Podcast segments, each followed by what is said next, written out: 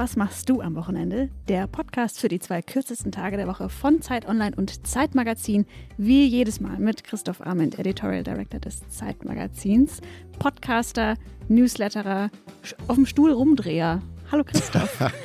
Hallo Ilona, die Stimme, die Sie gerade gehört haben. Ilona Hartmann, Mitgastgeberin von Und was machst du am Wochenende? arbeitet gerade an ihrem zweiten Roman, darüber darf ich aber nicht reden. Genau. Äh, außerdem ist sie Twitter- und Instagram-Göttin, Zeitmagazin-Autorin. Hallo Ilona. Hallo Christoph, vielen Dank. Wobei, die zwei kürzesten Tage der Woche ist natürlich diesmal gar nicht so richtig richtig, ne? Es ist ja jetzt ein langes Wochenende. Das ist die erste Oder? Weihnachtsfolge, die wir aufnehmen. Das stimmt. Und bei Weihnachten. Weihnachten fällt ja aufs Wochenende, das heißt, es bringt einem gar nichts. Hm. Aber wir sind auch gar nicht in unserem normalen Podcast-Studio, auch wenn auch diese Folge wieder von Pool Artists Konstanze Teschner produziert wird, sondern wir sind im Studio von Malakow Kowalski hier in Berlin Mitte und haben einen ganz besonderen Gast, nämlich jemanden, der sich mit Weihnachten auch musikalisch auskennt. Und deswegen haben wir gesagt, wir gehen in ein Studio, in ein Musikstudio und hören auch viel Musik heute, reden äh, über Musik, reden über Weihnachten und über Weihnachtsmusik.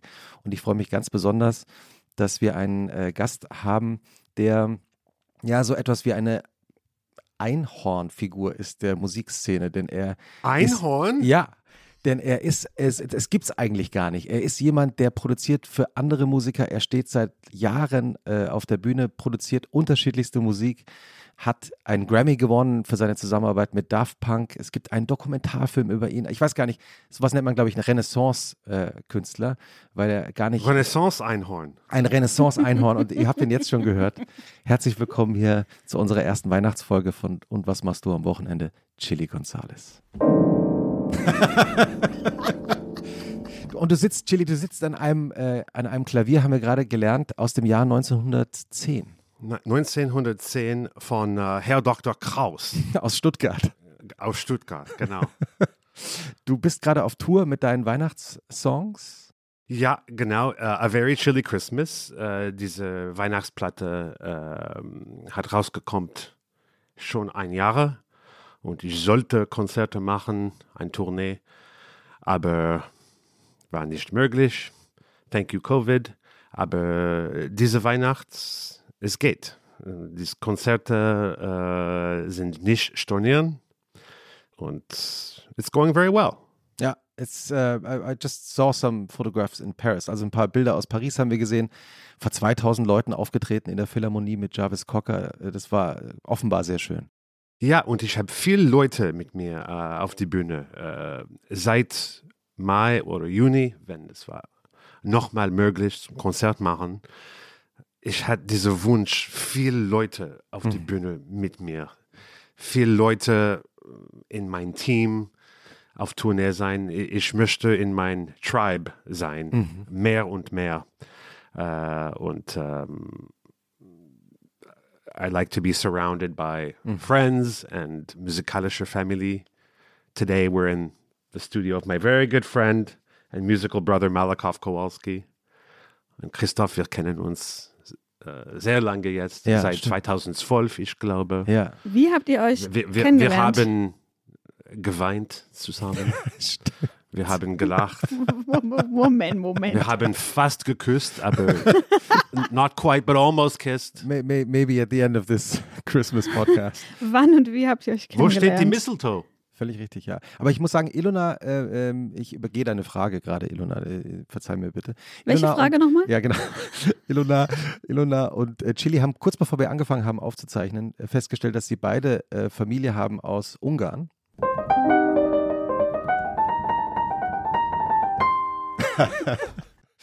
ähm, Nice. Und, und äh, deshalb wusste Chili auch, wie man Ilona richtig ausspricht. Weil, äh, Ja, eigentlich das ist eine seltene falsch aus. Freude, dass mir das passiert manchmal, dass ich geillonat werde. Und ähm, wie zu jeder Folge, auch bei der Weihnachtsfolge ähm, hier in unserem Podcast. Ich meine, Elena, ich muss kurz sagen, ich bin ganz beeindruckt von deinem festlichen ähm, Dress heute. Von meinem Anzug. Dein Anzug, du hast deinen schwarzen Anzug angezogen Ja. und einen äh, glitzernden Stern. Ja, und man muss auch sagen, ich habe drunter ein Shirt, das habe ich ähm, gekauft ohne Brille, nachts im Internet. und ich dachte, da steht irgendwie sowas wie Balenciaga drauf. Ich dachte mir bei dem Preis natürlich nicht, dass es gefälscht ist. dann habe ich tagsüber bei Licht nochmal drauf geschaut und habe festgestellt, da steht nicht Balenciaga, da steht Baby Girl. Kann ich bestätigen. es ist a little ironic, weil ich wurde lange nicht gestillt, aber ansonsten, naja. Nachts, kaufst du auch nachts im Internet, Chili? Ich trage Herr Van Eden. Ja. Also ich habe immer äh, privates Termin mit Herr Van Eden selber. Äh, so, ich, ich, nein, ich kaufe nicht äh, Kleidung auf Internet. Ja, aber es lohnt sich offenbar, wie man ähm, Für den und, Gag. Und wie, wie am Anfang jeder Folge, auch mit der Weihnachtsfolge, hat Ilona, die Schriftstellerin hier im Raum, knallhart recherchiert, äh, Chili, wie dein ganz normales Wochenende aussieht. Äh, du bist ja in Montreal geboren, hast in Paris lange gelebt, auch in Berlin mal eine Zeit lang. Jetzt lebst du in Köln und äh, ich bin sehr gespannt, was Ilona recherchiert hat ähm, über dein Wochenende. Das hören wir uns jetzt an. I don't even know when the weekend is. ja. what, what? Ich, ich, ich kann vorstellen, dass viel, viel Gäste von diesem Podcast hat keine Konzept von Wochenende. Ja. Weil es gibt Künstler. Künstler, Montag ist Sonntag, ist Freitag, ist jeder Tag. Wie dieser alte Pop-Hit von die frühe 2000. Heute, heute, heute, heute ist mein Tag. Heute ist mein Tag. Do you guys remember that song? Nee, was? Moment. Nobody knows this song. No. Wer- was- Wie heißt, von wem ist das? Heute, heute, heute, heute ist mein Tag. Heute ist mein Tag. You don't remember that song? Who sang? Do you remember? Does no one remember this? Nein, aber selbst Did Konstanze, selbst, selbst Konstanze schüttelt den Kopf. Vielleicht in deinem Kopf. I thought it was a song about feminine hygiene at the beginning, but it's not. Also, Wir hören Ilona zu. Merry Christmas, everybody. es ist Wochenende. Wir sind in Köln. Also, Chili Gonzales ist in Köln. Zumindest, wenn er nicht gerade woanders ist. Berlin, Paris, London oder andere Kleinstädte. Das Gute an einem Wochenende in Köln sind gleich mehrere Dinge.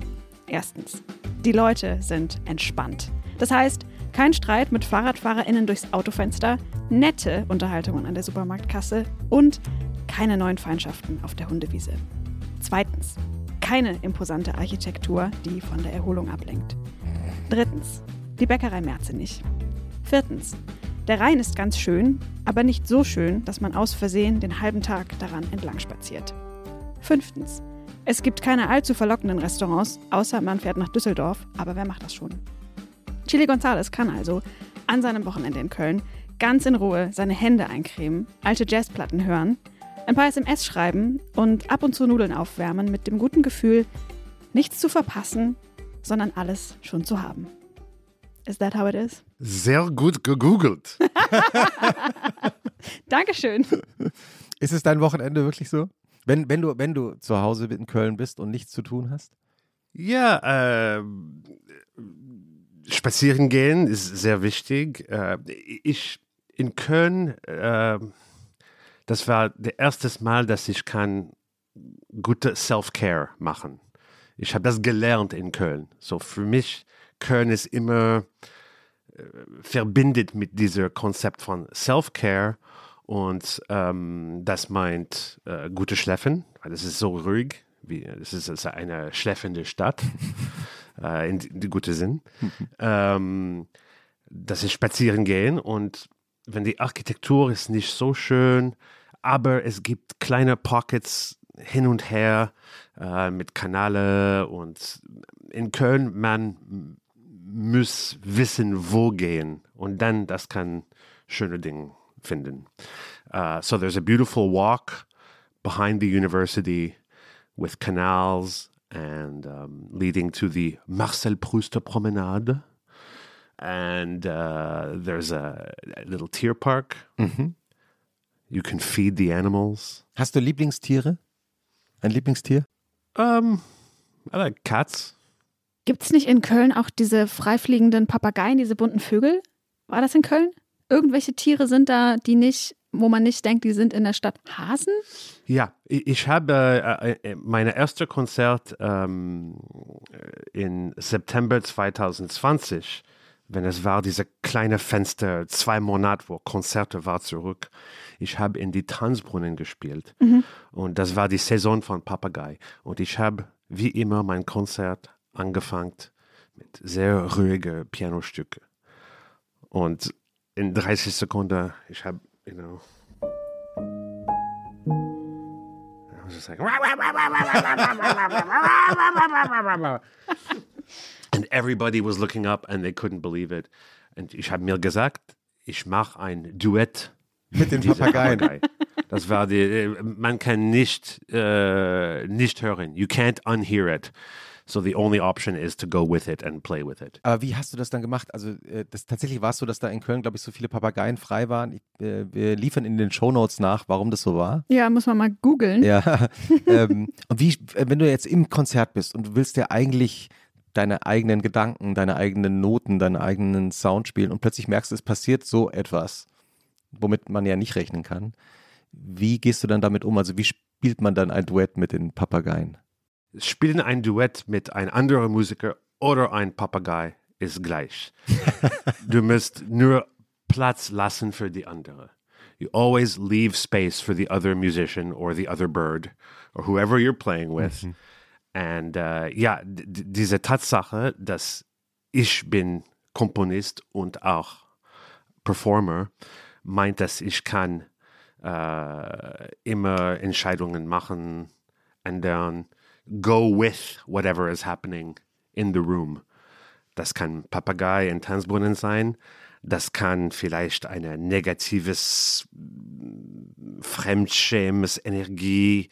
Sometimes it just feels wrong. You get out on stage and something's not right. Mm-hmm. And you can't ignore it. Hmm. You can't fight it. You have to go with it. And in those moments, I say, okay, the Fremdschäm is now part of the show. Ja. The Papageis are part of the show.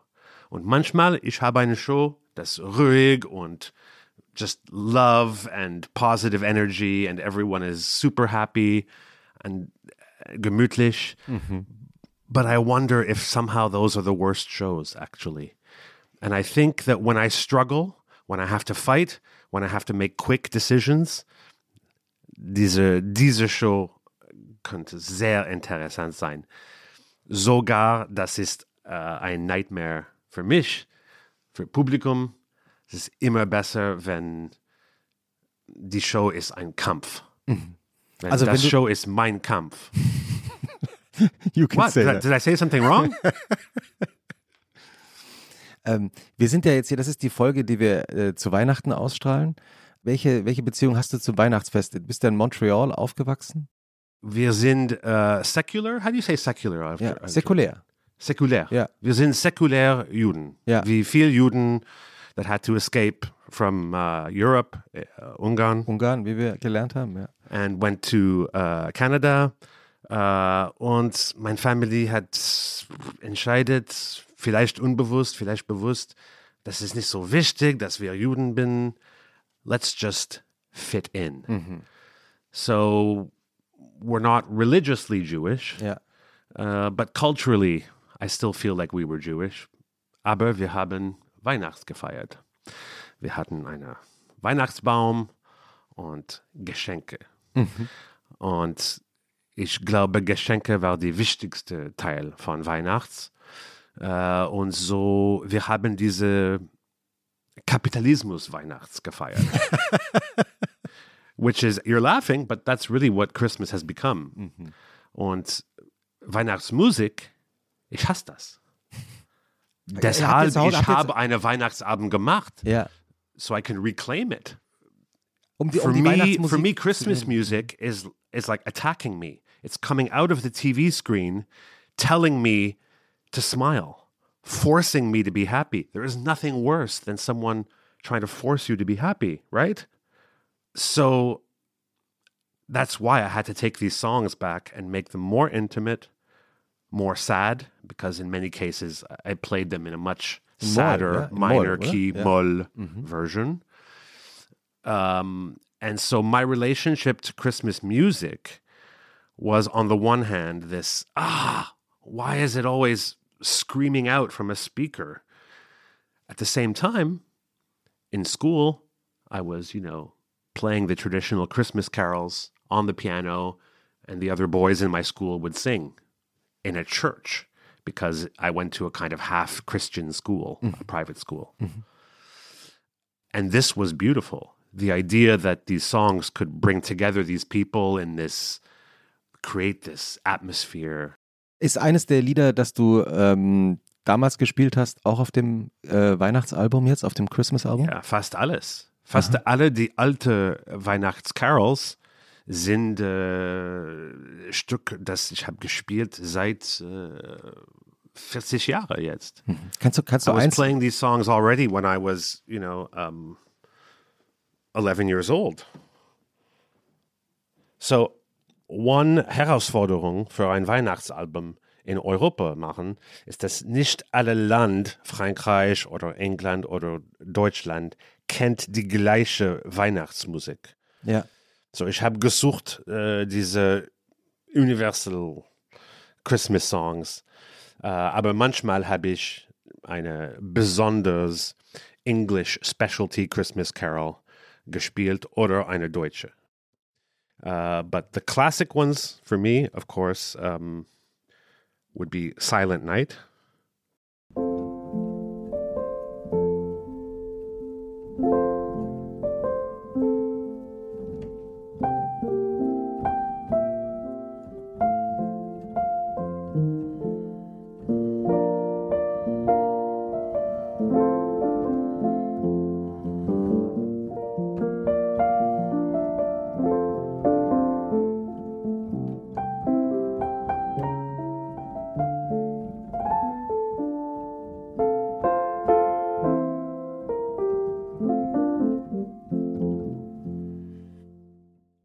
This song lives in unser kollektive Unbewusst. So it's Reife für Verwandeln. Also du kannst dann damit spielen, weil wir alle das Lied kennen. Also jeder deiner Zuhörerinnen und deiner Zuhörer kennt das Lied. Das heißt, da kannst du damit anfangen, es ein bisschen zu verändern. Genau. When everybody knows a song since they're a child, you can really play with it. You can become very spielerisch. This is what leads me to create my version in a minor key.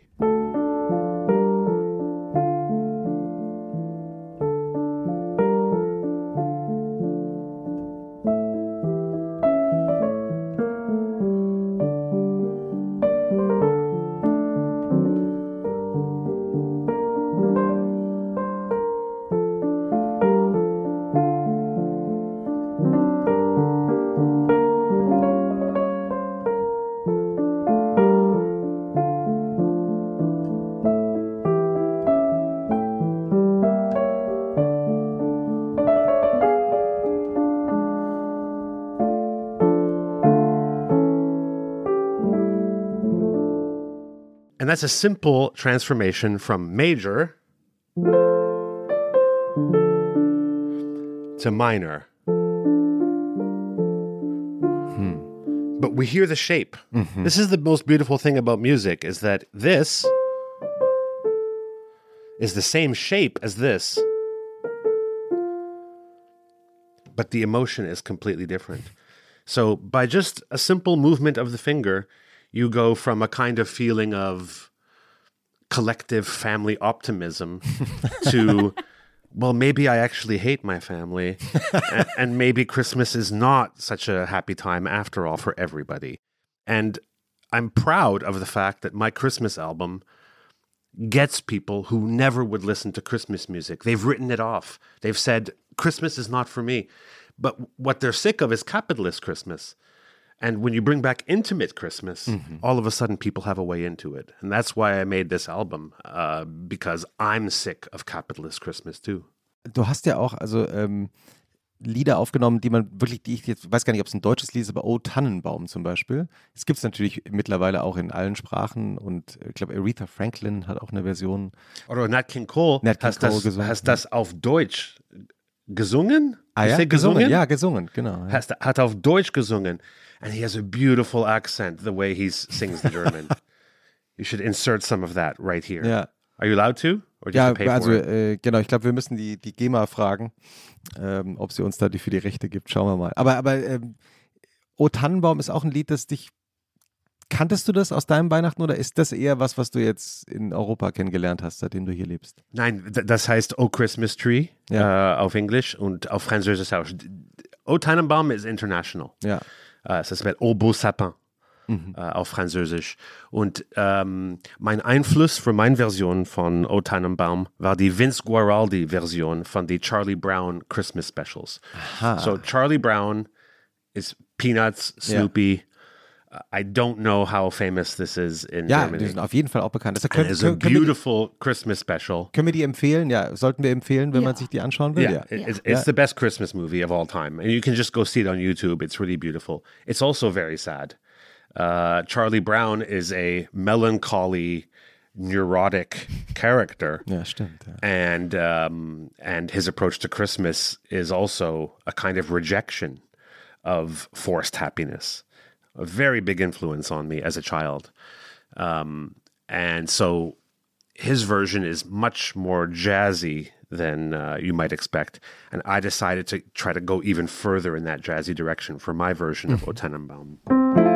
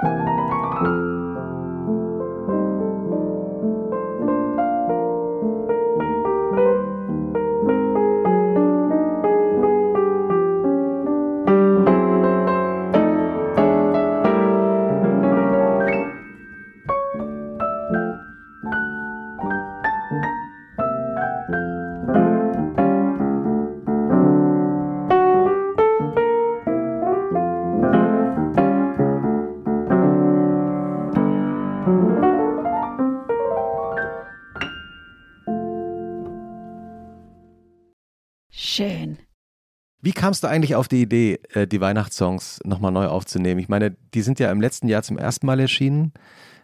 Was war eigentlich der Auslöser? Ich war diese Sing-Along-Pianist in äh, Weihnachtspartys. Und in 2018, äh, es war vielleicht zehn Jahre, ich habe nur Weihnachts allein gefeiert. Like an old, depressed man who has no family and friends. But I liked it. I liked that everyone else was stuck with the pressure of Christmas and I was just free. But in 2018, ich war dieser Sing-Along-Pianist nochmal. Mhm. Und ich habe äh, neu erfindet alle diese kleine harmonisches Tricks, das ich habe gemacht, wenn ich war Sing-Along-Pianist in früher Zeit. Es gibt eine Verbindung mit Folkmusik und Gospelmusik, weil alte Weihnachtslieder sind Church Songs. Mhm. Und they sort of have the feeling of like a Bach chorale.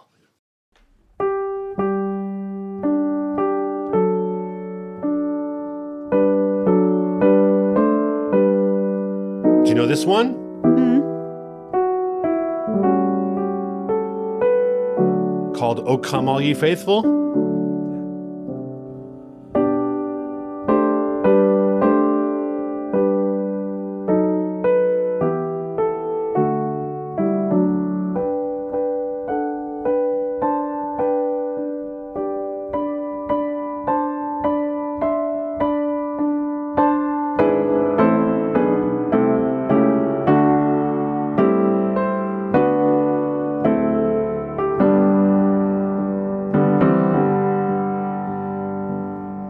So it touches that sweet spot between old European mm. church music and African American gospel church music. And this is a sweet spot I love. It's almost like the same sweet spot you get in the early 20th century, where the French composers like Debussy and Ravel are listening to American jazz.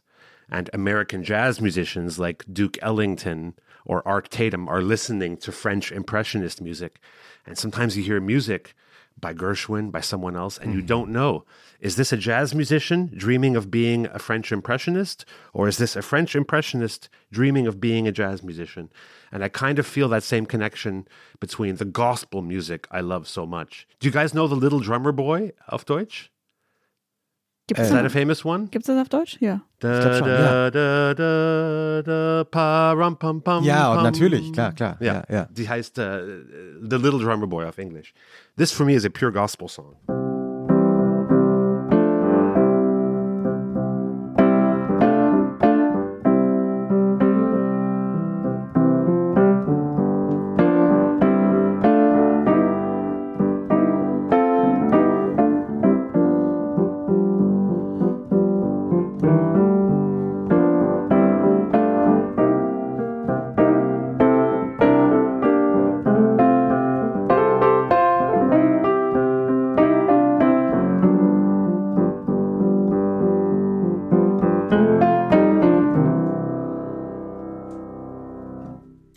Was ist das Schöne am Gospel für dich? Gospel wie alte Volksmusik ist Musik ohne Ego. Ohne Ego von Komponist. Woran erkennt man Musik, die vom Ego eines Komponisten geschrieben well, worden I'll, ist? I'll, I'll give you an example. Ein Mhm. Beispiel. Ja. You, you take this one. You know this one.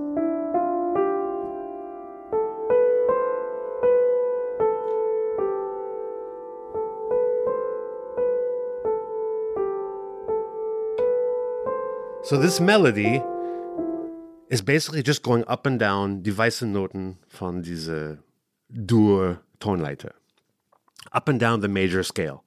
That's why it's so easy to sing along with, because folk music has to be easy to sing along with Damit jeder mitsingen kann. so that children can sing along Yeah. with it or drunk adults can sing along with it using their beer bottle as a microphone, whatever it needs to be for everyone to be included. And these pieces come from a time before artistic pretension, before capitalism got involved in music. And so there's a purity that you don't find as soon as you have the cult of the great composer mm-hmm. who can't resist putting his or her own perspective in it. So the same song written by a composer with an ego would be like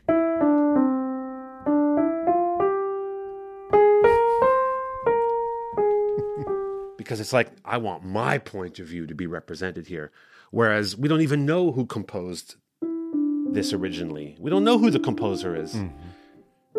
It just kind of wrote itself, you know? Mm-hmm. And you don't hear the word I in these songs, right? Jingle bells. It's not I jingle the bells. It- somehow the bells get jingled collectively. It just happens, you know? And then much later, you have the pop hits of, of Christmas, like White Christmas by Bing Crosby. Ja.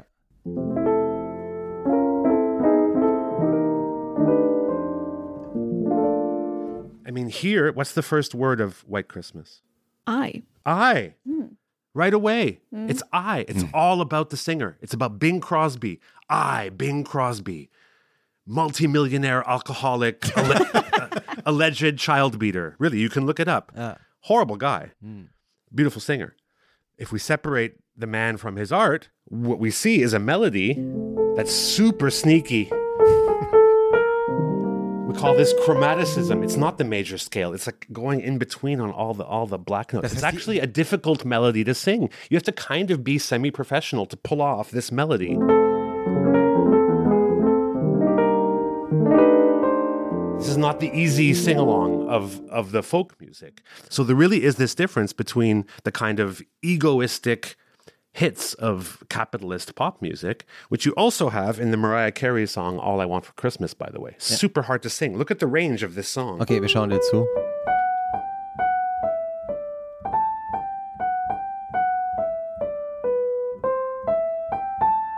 Already the range is like almost two whole octaves, right? And on Jingle Bells, I don't even have to move my hand. Mhm. Man sieht's, ja. Oops.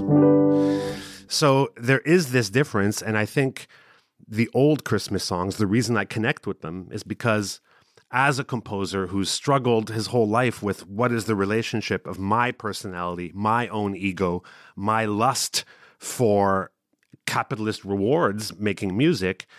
And then I hear gospel music or folk music, and it's about something so much bigger than the composer's ego. And I thought it was very interesting to hear Kanye West on his last album, Donda, start to go towards making music that was less about him. Someone who's so famous for having probably the biggest ego in pop music. He is the Richard Wagner of our time. and to hear him slowly make music that was getting rid of that selfish ego. I mean, he didn't get there completely, but you can hear him struggling to make the music about something bigger than him because ja- he's very religious now and has a very big gospel influence. Ich wollte gerade sagen, er hat ja auch eine, er macht ja auch Gottesdienste, also Kanye West äh, hat ja auch so einen Gottesdienst organisiert, glaube ich, ne, der jetzt regelmäßig stattfindet. Es gibt ja so eine Kirche, die eine Art Kirche, die er hat bauen lassen. Also da scheint es tatsächlich eine musikalische Entwicklung zu geben. Ist das für dich als Künstler auch eine Befreiung? Äh, eine Befreiung vom Ego, wenn du plötzlich Musik spielst, von bei der du weißt, Komponisten, hier ging es nicht darum, reich zu Ja, werden oder wenn berühmt ich zu spiele werden. eine alte Weihnachtslied, ja. das ist nicht nur eine Coverversion, Mhm. weil ein altes Weihnachtslied hat keine Aufnehmung, Aufnehmung, Recording, Aufnahme. hat keine Aufnahme, die immer es verbindet. For example, if I say, "What's your favorite version of Silent Night?" You can't name one. It exists in your head in some kind of almost platonic, pure form. You just know what the melody and the words sound like, but you can't identify one recording. Whereas if I ask you about White Christmas, immediately you're imagining the Bing Crosby hmm. version. So there is something where already it's not a cover version. When I play a Weihnachtslied, I'm just reaching into your your brain and pulling out something that's already there. And that is very freeing for me because I don't have to worry about my own compositional voice. Mm-hmm. So in a sense, I am much more free from my own ego issues as I would be if I was trying to write my own piece of music where it's like, well, what am I trying to say? Does this represent who I am? what are people going to think? Mm-hmm. All those kind of questions are just out the window. And that's one of the reasons my Very Chilly Christmas album is so playful, very free, and very jazzy. Much more jazzy than my other music because I'm free from being the composer. I'm simply channeling these melodies that exist in all of our brains. And Und du, du uh, hast aber gemeinerweise hast du auch das Weihnachtslied mit aufgenommen, bei dem alle dann wieder nervös werden und denken, ach, ist es jetzt wieder die Zeit, in der das Lied nonstop im Radio läuft. Also Wham ist auch dabei. Wham ist auch dabei, weil äh, Wham is a modern Christmas classic. Äh, äh, ke- Kennen Sie Whamageddon? Whamageddon ist ein Spiel in England. Und das Ziel für dieses Spiel ist, dass du nicht Oh, Last ja. Christmas gehört Ja. bis 25. Dezember. Escape Wham. so you have to basically Ja. try to not hear it. And at my Christmas concert in London about 10 days ago, I played it. And so I ruined Whamageddon for 3,000 people at Royal Festival Hall. Wie haben die Leute reagiert? Uh, they kind of, they loved hating me for it.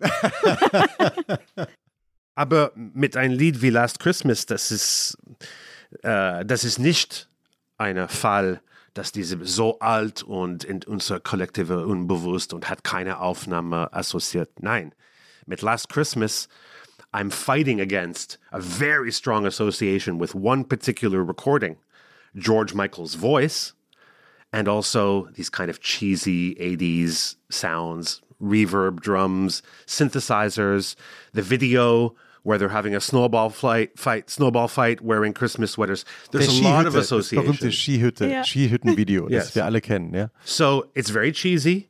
And so my job with a song like Last Christmas or All I Want for Christmas by Mariah Carey is to actually play it very straight, not playful at all. Because here I'm competing with something that's already almost funny and ridiculous. So I have to play it like it's really Urtext. so if Silent Night is sehr reife für Verwandeln, Last Christmas is nicht reife für Verwandeln. Last Christmas, I have to play it in its most pure form, which means strictly right hand melody and left hand chords.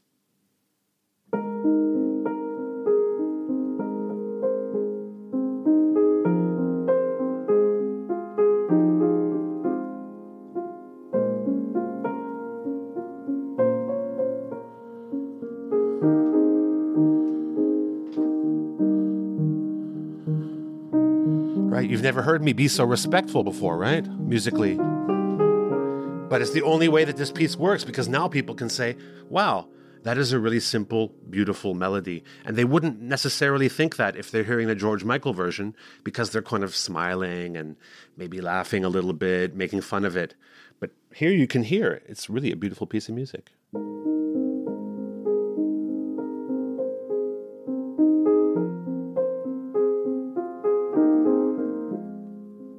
Everybody just lost Whamageddon.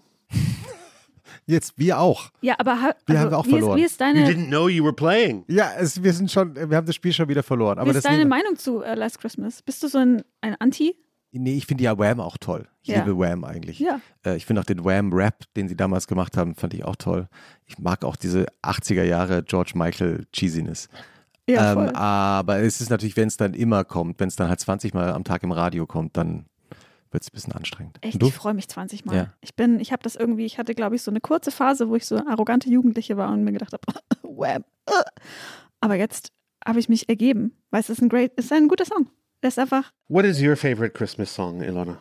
ich habe verschiedene. Ich habe, es gibt Weihnachtslieder, die nicht klingen wie Weihnachtslieder und die keine Weihnachtslieder sind, aber die nur in, nach Weihnachten passen. Zum Beispiel God Only Knows von den Beach Boys. Das ist der Schlusssong von ähm, dem sehr schlecht gealterten Love Actually, der tatsächlich Liebefilm. Aber weil es ein Weihnachtsfilm ist und das der Schlusssong ist davon, ist das für mich untrennbar mit Weihnachten. Es gibt vielleicht auch ähm, diese Sleigh Bells äh, Sound ja, die in haben, Godly Knows. ja, ja, ich glaube, die haben sowas. Ja, total.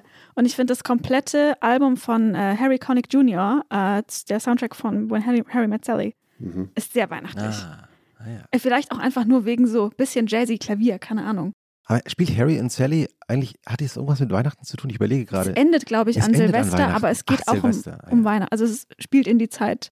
Ist äh, When Harry Met Sally, äh, ist es gut gealtert? Ja, oder? Äh, besser als einige andere Ja. Filme auf jeden man- Fall. Nehmen wir auf die Shownotes, eigentlich ein toller Film. Ja, muss man mal wieder angucken. nicht gesehen. Ja. Ich habe gerade ähm, äh, den, den, das Net, den Netflix-Weihnachtsfilm äh, geschaut, der sowas von kitschig ist, dass man es äh, wirklich äh, Gibt Total es gut den finde. ja, der ist neu, also jetzt diese Woche Für oder dieses Jahr. rausgekommen für dieses Jahr. heißt äh, Single, Single, Chris, Single Bells, glaube ich so. No, single all the way. Single All the Way. Hast du ihn schon gesehen? Nein. Ja. Äh, und spielt, ähm, also er, das, das Tolle an Weihnachtsfilmen ist ja auch, ähm, sie müssen ja vorhersehbar sein. Also man darf jetzt nicht denken, dass da irgendwie eine Spannung entsteht, die man nicht schon weiß. Also die ähm, Frau, die sich mit solchen Filmen auch besser auskennt, äh, mit mir zusammengeschaut hat, konnte mir nach einer Minute voraussagen, was, wann, wie, wo passieren würde. Ähm, und so ist dieser Film auch. Er ist aber trotzdem sehr schön. Also wirklich, wer sich einen kitschigen Weihnachtsfilm dieses Jahr einen neuen anschauen will, kann ich nur empfehlen. Also die Geschichte ist ein Mann lebt in Los Angeles äh, als Single. Er hat, sucht sich immer die falschen Männer aus. Er verliebt sich immer in die falschen Männer. Jetzt denkt er, er hat endlich den Mann gefunden, findet dann über einen Zufall raus, doch nicht, will nicht mehr erzählen, in die Details gehen, aber ist doch nicht so. Dann fährt er mit seinem besten Freund, mit dem er seit langem äh, zusammen wohnt, ähm, zu seinen Eltern nach New Hampshire. Oh, they're gonna get together. Und natürlich, ja. Und ähm, äh, Auch extrem relatable. Äh, also es ist äh, total, ja, die machen sich dann selber auch in den Hamptons. machen sich selber, nee, New New Hampshire. Also es Ach ist so, äh, also auch, auch, auch, im, auch in der Ostküste, aber, aber ähm, ja, machen sich natürlich selber auch lustig, wie äh, offensichtlich das auch ist. Also ist auch Teil des Films so ein bisschen. Aber ich kann ihn wirklich empfehlen. Also das ist mein Weihnachtstipp für dieses Mal. Weihnachten eh Filmzeit eigentlich, ne? Ich Ja. lese total wenig an Weihnachten. An Weihnachten lief bei uns immer äh, Prinzessin Fantagiro. Sagt das irgendwem was? You know that? Wahrscheinlich nicht. Which one? Äh, Prinzessin Fantagiro ist eine Oh, yeah. italienische Produktion. Ich glaube, eine 120-teilige Filmreihe. Es unfassbar viele Teile davon. Und ähm, es ist auf eine Art lustig, weil es war so vor Computeranimation. Also ich glaube, das gab es damals schon irgendwie, aber die hatten, glaube ich, einfach keine Kohle.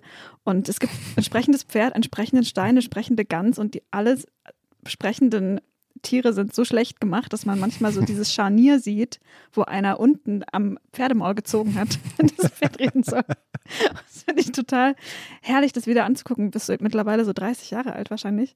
Ähm, und es ist opulent ausgestattet und ich finde, das passt extrem gut Oh, zu perfekt. Weihnachten. Es lief auch immer nur an Weihnachten. Ja, Da nehmen wir auch in die Shownotes mit alle genötigt. My favorites would be the nostalgia of the Charlie Brown Christmas special. Mhm. Aber in unserer Zeit finde ich alle die Filme, äh, wo Santa ist ein Arschloch. so there's like Bad Santa, Ah, there's Le Père Noël est une ordure, which is a French film. and I love these movies because I also find the character of Santa Claus to be really toxic.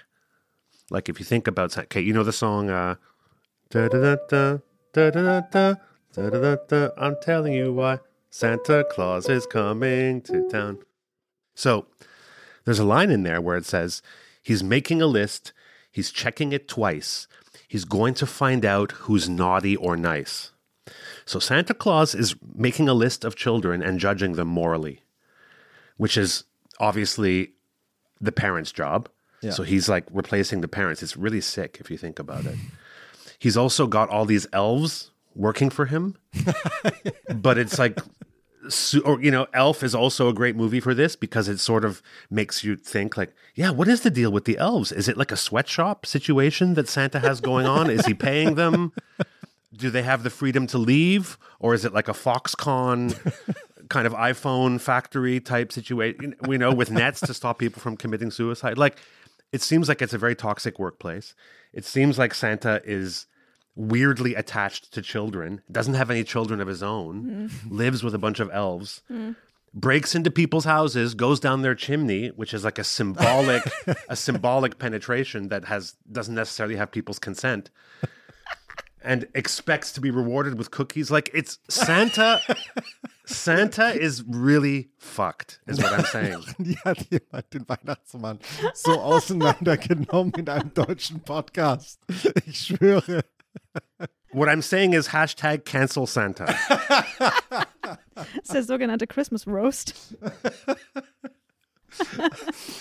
Was ist dein liebstes Weihnachtslied? Uh, my favorite Weihnachtslied uh, ist die alte Weihnachtslieder, die schon Moll ist. Es gibt nicht so viel, aber es gibt ein paar. Es gibt einen, die heißt, ups, Das war das Klavier von äh, Dr. Kraus aus dem Jahr 1910. Die heißt God Rest You Merry Gentlemen. I don't know if German people know it.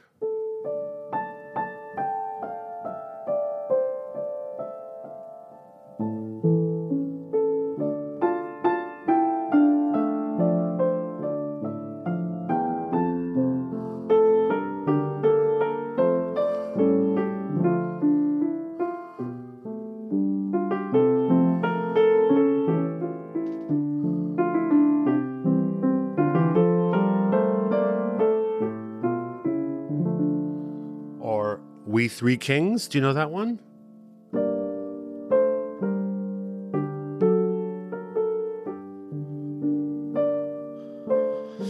And what's funny is all these songs are talking about the three wise men going Yeah. through the desert. So I call these like the desert kind of carols. They're more minor, they're already more Jewish sounding.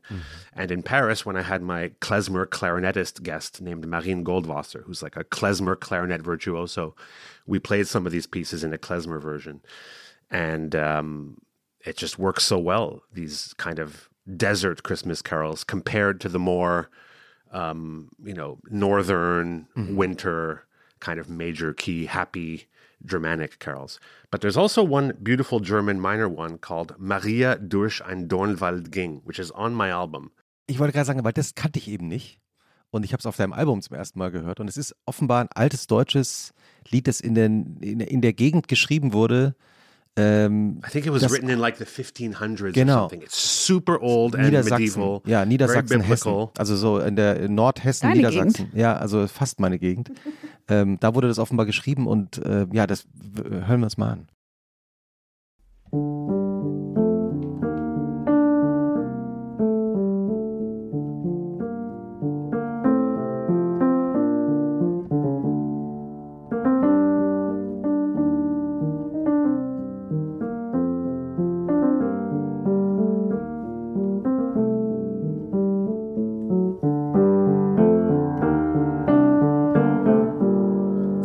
Great pop song.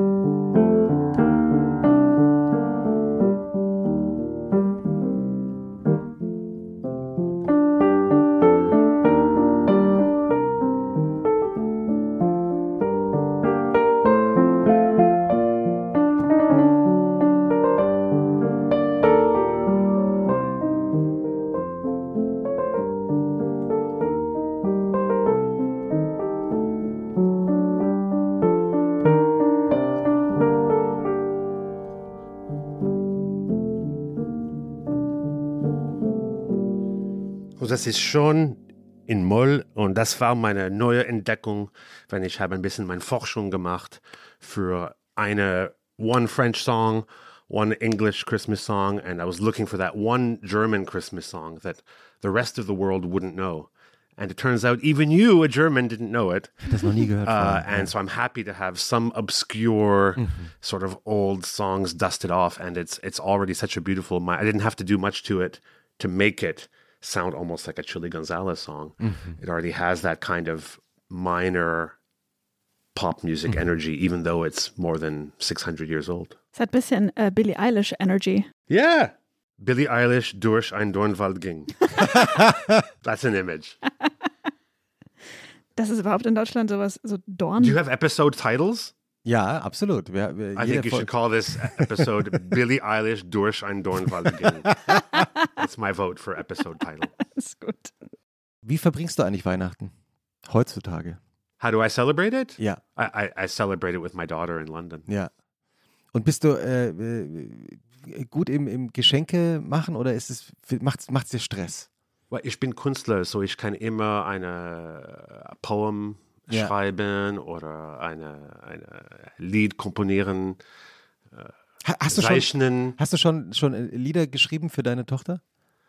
Yeah, for, well, for many people, for for I, I've written songs and written poems for lots of people because I think uh, uh, an authentic, creative effort is worth much more than um, you know just double clicking on on Amazon.com or something. So I, I like creative gifts. I like receiving creative gifts. Hint, hint. No pressure. ja, wir And I like sagen, giving creative gifts very Chilly. Gonzales feiert nächstes Jahr einen runden Geburtstag. Äh, was ist das schönste Geschenk, was du bekommen hast an Weihnachten? An was erinnerst du dich? Um, I think it was when um, I asked my very good friend and musical little sister, Leslie Feist, Feist, who you, you've interviewed many times also. Große kanadische Musikerin. Ilona, do you know Feist sure. music? Yes, okay. Absolutely. Uh, so she's a very old Canadian friend of mine. I knew her from before I even moved to Europe uh, over 25 years ago.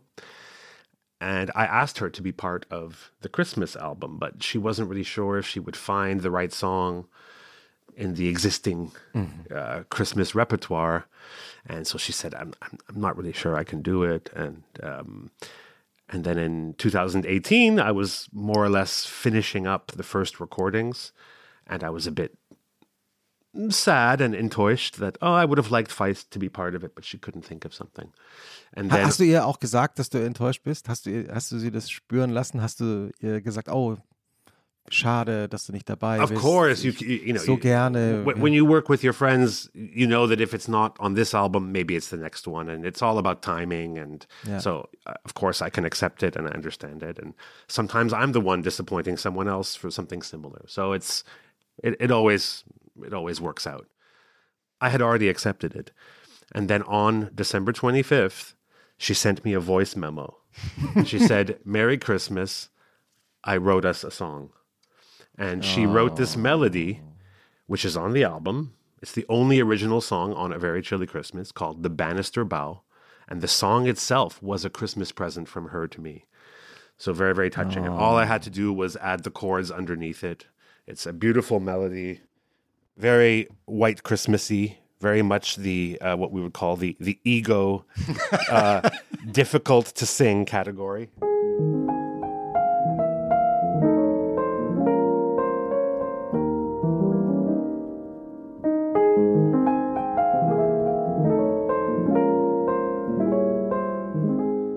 Beautiful. And it's all about saving a tree. Don't get a Christmas tree this year. Go out and get dead branches wherever you can find them and decorate the banister of your mm-hmm. stairwell, of your Treppenhaus. I don't know what the word banister would be, but it's the railing in the of the Treppenhaus. Das Geländer, das Treppengeländer, würde man dann sagen. Ja? and and you decorate that and that way it's kind of a very 2020s environmentally friendly solution to celebrating christmas. That was a tradition in her family. And that was the key for her that she had to think about her childhood and a special way into christmas. So that that was the best gift because again it's a creative gift. And um And I knew that the whole time, probably October and November, she was thinking, ah, there must be a way to be part of this Christmas album in an authentic way. And she's such an authentic artist. She's she's not the kind of person who can fake it. You can't just, you know, put a coin in and she'll start dancing. Not at all. She has to feel it authentically. And um, and she did just in time. Und ist es wirklich so, dass ihr euch dann, also unter Musikerinnen und Musikern dann so äh, Ideen hin und her spielt, wirklich auf einer Voicemail, also eine WhatsApp oder und hier, ich habe was aufgenommen für dich und hörst dir an? It was a voice memo, yeah. Ja. Wie hast du darauf reagiert? Was hast du ihr geschrieben oder gesagt? Hast du sie angerufen oder hast du ihr geschrieben, als du es zum ersten Mal gehört hast? She sent me a voice memo, and Yeah. I woke up on you know with the time change in Canada. I think she sent it like Christmas Eve at Canada time, and I woke up probably at you know eight o'clock in the morning, and I, I saw a voice memo from Feist. What is this? And, and she said, "Merry Christmas. Here's our Christmas song." And how did you reply? I said, "This sucks. I'm never recording this." I was on the verge of tears. I was very, very touched, and I wrote her and I said, "Here are the chords." You know, I reacted right away. I went over to the piano and found the chords, but the chords were so obvious in what she sent me. It was, uh, it wasn't even a question. It came together so quickly because of uh, how uh, natural it was for her. Ist das Thema Weihnachten, wenn du einmal so ein Album aufgenommen hast und dich so intensiv damit beschäftigt hast, auch dann erledigt oder könnte es sein, dass du nochmal irgendwie in die Richtung was machst? Nochmal. So is it is, is it once you've done an album on a topic like Christmas, is Christmas done for you now? well, it comes back every year, Christoph. Yeah, yeah. That's the beautiful thing. Mhm. I finished this album in early uh, 2019 and was going to release it Christmas 2019. And then somehow we were coming off of another album, which was Solo Piano 3, and it just seemed too fast. And my team was stressed out, and I didn't feel like I wanted to suddenly scream for attention again one year later. I said, let's just wait. And we waited. And then, of course, there was a big change in the world in the spring of 2020. We're still living through this change. And I had made a Christmas album that is, in a way, best listened to alone when you're dealing with a real cocktail of mixed emotions. This is a kind of anti just happy Christmas album. It's emotions go deeper and are more nuanced. And it turns out my album was the perfect Christmas album for the first Corona Christmas. I didn't plan it that way. I didn't record it in lockdown like many people thought. Uh, but the timing just turned out to be perfect. That this was the album that, in a way, people needed. And then this year, I thought, well, now we're back to a completely normal Christmas. Of course, everybody's vaccinated, so no problem. And so I recorded one extra song. I recorded White Christmas from multimillionaire alcoholic, alleged child beater Bing Crosby, thinking this is going to be a more positive Christmas. But, you know, and luckily these concerts are still happening. But in a way, we're still living under a Corona Christmas in many ways uh, regardless of whether you live in Austria under lockdown or whether you live in America where anything goes, it doesn't really matter. We're still in the shadow of this change, and so I guess the album still has its its um, its minor melody to contribute to this. Wie hat sich eigentlich dein Leben oder deine Einstellung, deine Idee vom Leben durch die Pandemie verändert? In general, Ja, oh, I'm not going to answer that. That's too personal. weil es, weil es so, so viel ist, weil es so, so eine große Veränderung ist? Uh, I just don't like talking about it. Mm. Everyone has to. Everyone is dealing with huge questions, Mm. and uh, and uh, you know, all I can say is, I composed a lot of music Mm-hmm. because all of a sudden I wasn't on stage anymore, uh, and so I can talk about how it affected me professionally, Yeah, yeah. uh, but personally, I, I, Mm-hmm. no, I think that's up to everybody to um, experience for themselves. Das heißt, es gibt wahnsinnig viel Musik, die du geschrieben hast, die wir noch nicht kennen. Yeah, but it's all going to come out. Yeah, ja. and uh, and most of all, it's now music that I can start to test out in front of people on stage. When I write music, it never quite becomes born until I bring it in front of the people. Then I make the last decisions of how to finish a song. For me, I have to love it first, of course. I'm an artist. I have to please myself. But that's not the end of it. I have to make sure it's going to connect with the people that listen to my music. So I need to test it out and need to make sure that even though I love it, I have to make sure they're going to love it too. And then it can be ready to be recorded and I can put it on an album. That's always been my process. I play the music for sometimes two, three years before it comes out.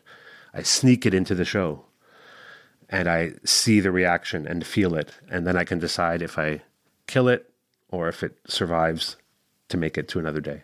Wenn du Musik schreibst, schreibst du einen Song und der ist es dann oder verwirfst du viel? Hast du so, schreibst zehn Songs, einer schafft es oder bist du straight uh, writing one song, recording one song, this is it, minor changes? Oder hast du viel so, um, wie sagt man? In der Aus- Schublade meinst Aussch du? Uh, there's no one way it happens. Um, but as I said, I think the most important two steps are for me to fall in love with it and then to see if the audience falls in love with it. And sometimes because of logistics, there's time off, or there's a lockdown, or there's some reason why I'm not performing very often.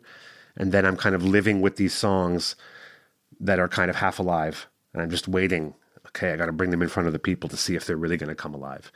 That's what I've been able to do again since the summer. And that was really beautiful that all the stuff I did in lockdown can start to have a chance. Some of it died already. Like I tested it out and I was like, oh, not that one. Oh, really? Yeah, of course. And then you just you just stick it back in the drawer, and then maybe maybe it maybe it's going to live another day five years later. You never know. Sometimes it it just dies, but sometimes it's just on life support and just needs the right time to come and to go. Oh, this would work well now that I'm working with this musician. Oh, maybe this song will work for them. So um, there are songs on each one of my albums of original music, sometimes that are more than ten years old. Uh, very often. It's not like always brand new material. It could be very old material that just finds its way to uh, to the light. Was ist für dich die beste Weihnachtsparty? Best Weihnachtsparty is the one with me at the piano. I will rock that party. I, I, I, I've been doing it now for the last few years. I, I have a party in London every year, and it's fantastic. It's a huge sing along. And when the kids finally go to bed uh, at around 10, 10.30 or 11, then I start with the, the 80s hits. And then the adults have their sing along. Kannst du einspielen? One of your 80s hits? Only if you sing along, both of you. Okay, we'll, we'll give our best. Okay. What do you want? How about uh, we can go we can go the Britney Spears Hit Me Baby. It's not the 80s, but we can go Hit Me Baby one more time. We can go uh, George Michael Faith. Ilona, äh, Ich, du bin, ich entscheidest. weiß nicht, ob ich textsicher bin bei Faith, aber bei Britney glaube ich auch nicht. Ich glaube ja auch nicht, aber ähm, Yeah, you know, you know Britney. Oh baby, baby, how was I supposed to know? Everybody, Konstanza Malakoff. Something wasn't right. Show me how you want it to be. Tell me, baby, cause I need to know now. Because my loneliness is killing me.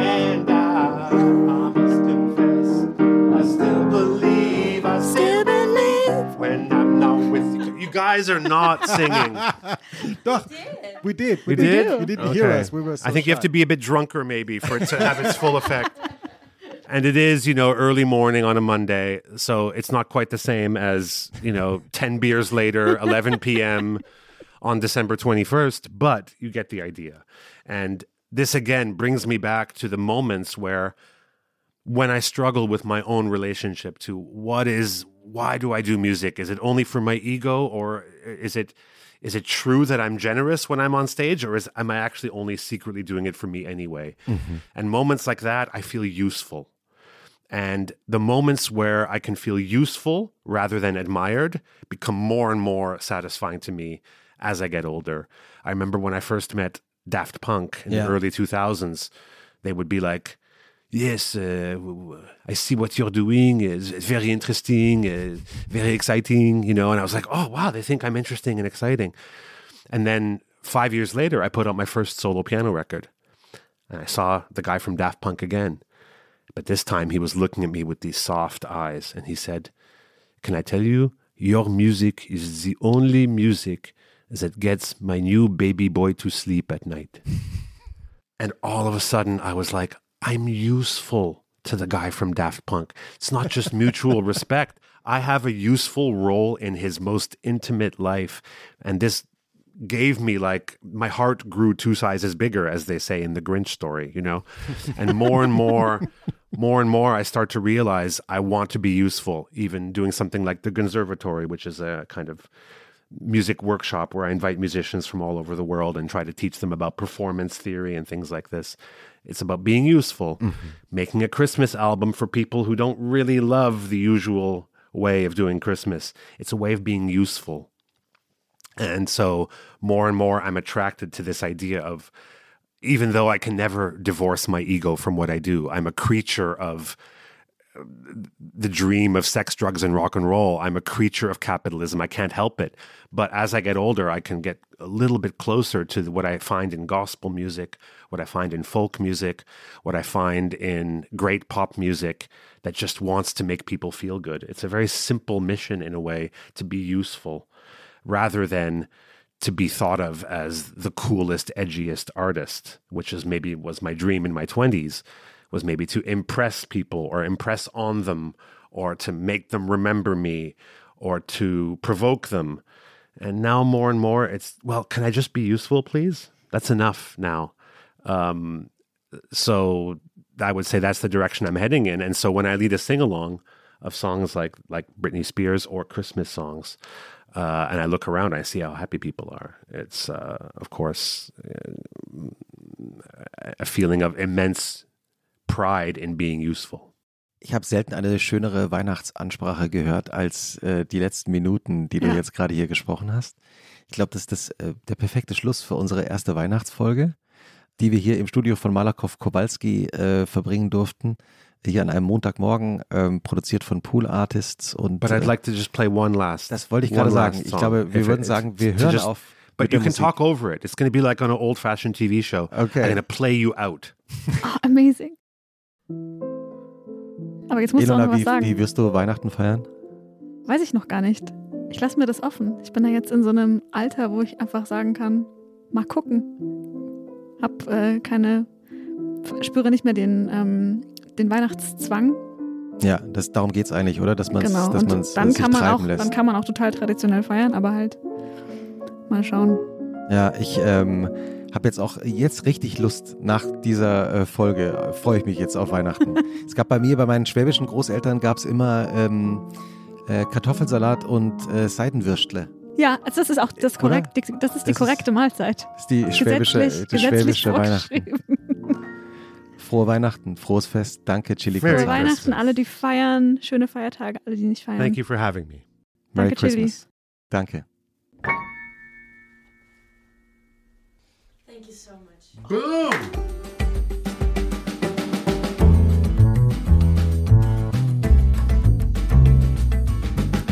Und was machst du am Wochenende? Ist ein Podcast von Zeitmagazin und Zeit Online, produziert von Pool Artists.